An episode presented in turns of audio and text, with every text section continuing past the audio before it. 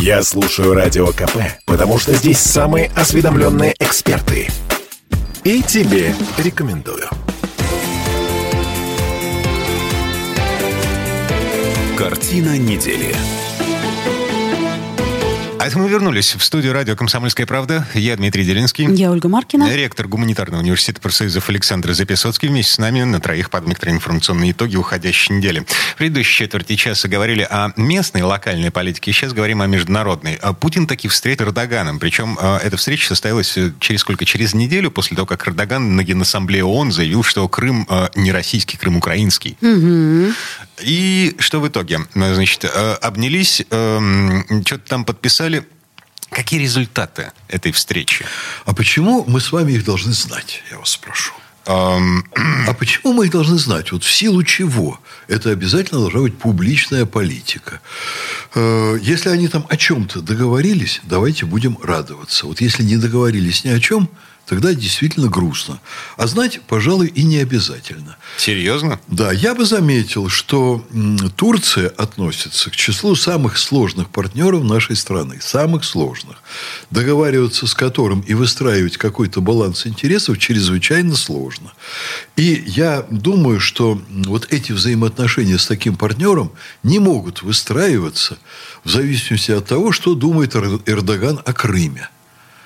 А если смотреть на вещи глазами Эрдогана, ему может очень многое не нравиться в России, в принципе.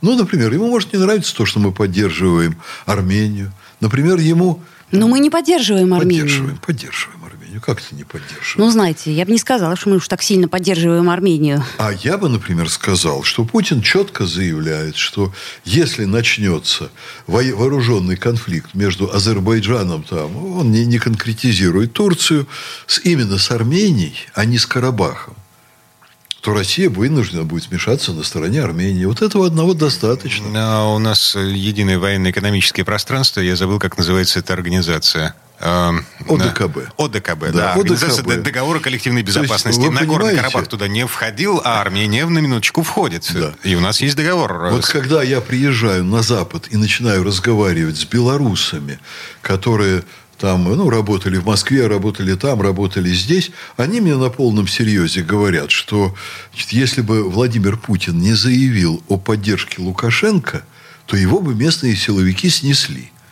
Ну, Я не знаю, правда это или Вполне нет. возможно, вполне Вот. возможно. Но они мне такое утверждают. Я с ними не вступаю в споры, я это не принимаю на веру, я это не рассматриваю. У меня нет вот такой информации. Я в этом, правда, сомневаюсь. Я думаю, что Лукашенко крепкий парень, но я даже споры не начинаю. Вот, но они мне говорят, вот заявление Путина о том, что у нас готовы части к поддержке Лукашенко, если там начнется дестабилизация, этого уже одного достаточно, чтобы, конечно, никто не пытался там, ну, всерьез извне дестабилизировать. Бесполезно. Ну, слушайте, ну, звоночки-то тревожные все, в- изо всяких мест Ой, звучат. слушайте, ну мало ли кто звонит. Я сейчас все же про другое, А, если а, позволите. помидоры же на прошлой неделе э, турецк- в турецких помидорах нашли опасные вещества. Роспотребнадзор. Совершенно А случайно. может быть, и правда нашли. Да а может быть, совершенно и не связано случайно. это с Крымом. Вы так же, как знаете, и тогда закрыли Турцию для нас. Это совершенно случайно. Вы Ну, знаете, давайте мы посмотрим на другое. Э, Очень сложно выстраивать баланс интересов с такой страной. Потому что Турция пытается расширить свою экспансию повсюду вокруг, где только можно. Стать региональным лидером там, где у нас есть свои собственные интересы. Есть, безусловно.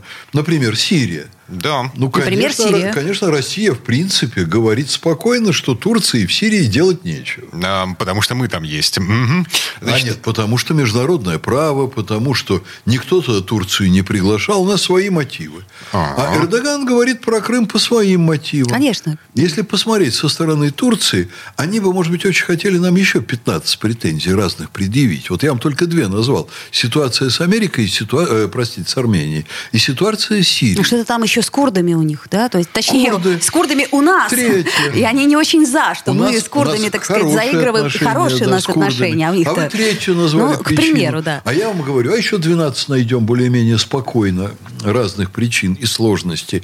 Поэтому очень важно, что о многом договариваются. Очень о многом договариваются, во многом друг друга поддерживают. С Турцией надо, в принципе, иметь хорошие отношения, не ценой, конечно, там, уступки собственных национальных интересов, не игрой там в одни ворота, нельзя, чтобы только нам голы забивали. Вот. Турция должна идти где-то нам навстречу, где-то мы ей. Это, конечно, огромный для нас курорт, это огромный торговый партнер, это страна, которая находится рядом. Там есть, на самом деле, другие очень серьезные вещи. Например, еще один канал, который копает Турция. И у нас Обход есть... э, Босфора, Да, да? и у нас есть подозрение, что по этому каналу за большие деньги они будут пропускать значительно больше кораблей НАТО, чем они пропускают сейчас по известным морским конвенциям. А, или российских эм, кораблей. У нас же единственный авианосец, он не считается авианосцем, его построили как авианесущий крейсер только из-за того, что его строили, извините, на, на черноморских эм, предприятиях судостроительных, а через Босфор он проходить не может. Ну, в смысле, авианосцы проходить через Босфор не могут. Там много сложностей очень. Еще раз скажу, очень непростая обстановка. Поэтому на самом деле даже вот самостоятельную ценность просто имеют возможность диалога, возможность для этих двух людей сесть вместе, поговорить и отстроить какой-то баланс интересов. К этому надо относиться спокойно. Если кто-то хочет, чтобы из-за реплики в ООН Эрдогана по поводу Крыма мы прекратили все отношения и навсегда перестали есть помидоры, то, на мой взгляд, вот это и была бы самая большая глупость. Мгм. Так а, что же он тогда ляпнул-то это? А у него, наверное, есть какие-то внутриполитические амбиции, а у него есть там какие-то определенные там силы, с которыми он про- противодействует, и он в пику этим силам может Или это наоборот. сказать. Или, наоборот, с кем-то надо А дружить, него- а кому-то надо сказать приятное, Да, правда? Конечно. А у, у него очень сложные отношения с Соединенными Штатами.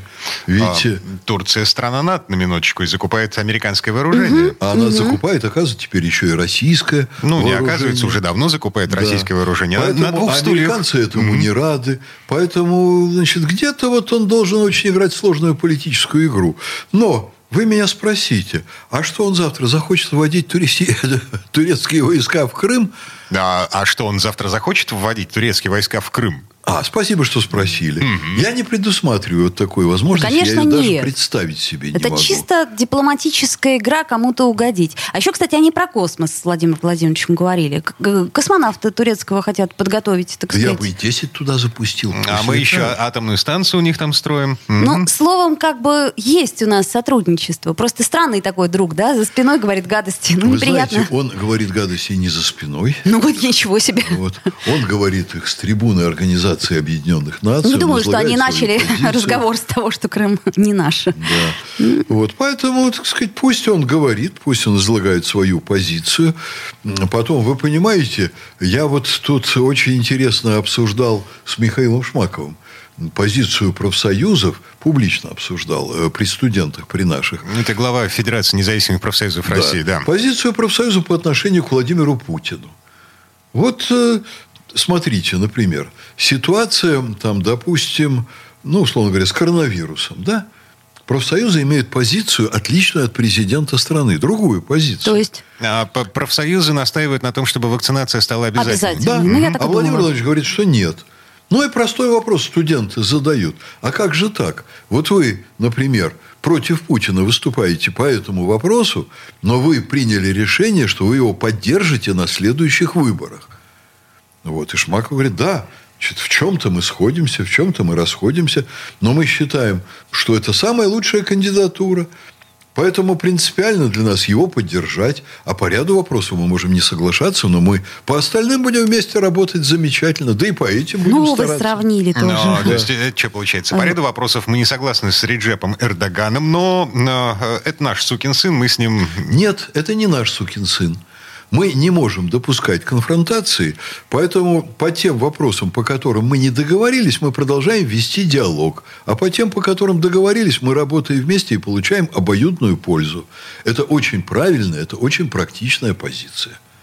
Так, приговариваем. Э, Мы, мы прагматики. Ну, вот, мы прагматики. В каком-то смысле мы прагматики, тем более, что, смотрите, у нас еще дополнительно открыли Египет, э, ну, к Турции. То есть, ну, если А, что, это, то... это- это к помидорам Это дополнительно. помидором, да, это я к чему говорю? К тому, что, ну, не будет Турции, будет Египет. Вот Какая женщины все время переводят на помидоры и на курорт. Ну, прагматики. понимаете, по- прагматики, И женщины после это... этого кто-то хочет, чтобы мы исключили гендерный признак из нашей жизни вообще, и чтобы мы к мужчинам и к женщинам относились одинаково. Александр Сергеевич, вы же понимаете, что она троллит нас с вами. А, понимаю. Александр Сергеевич, но Египет это же прекрасно, понимаете? Вот с 15 года там все было очень опасно. Вот проверяли, проверяли, опасно. А вдруг раз и стало безопасно. Олечка, и мне с вами обсуждать эти все проблемы безумно приятно. Я Продолжайте рада. в том же духе. Я рада, но тем не менее э, Египет, то, что открыли, это хорошо или плохо?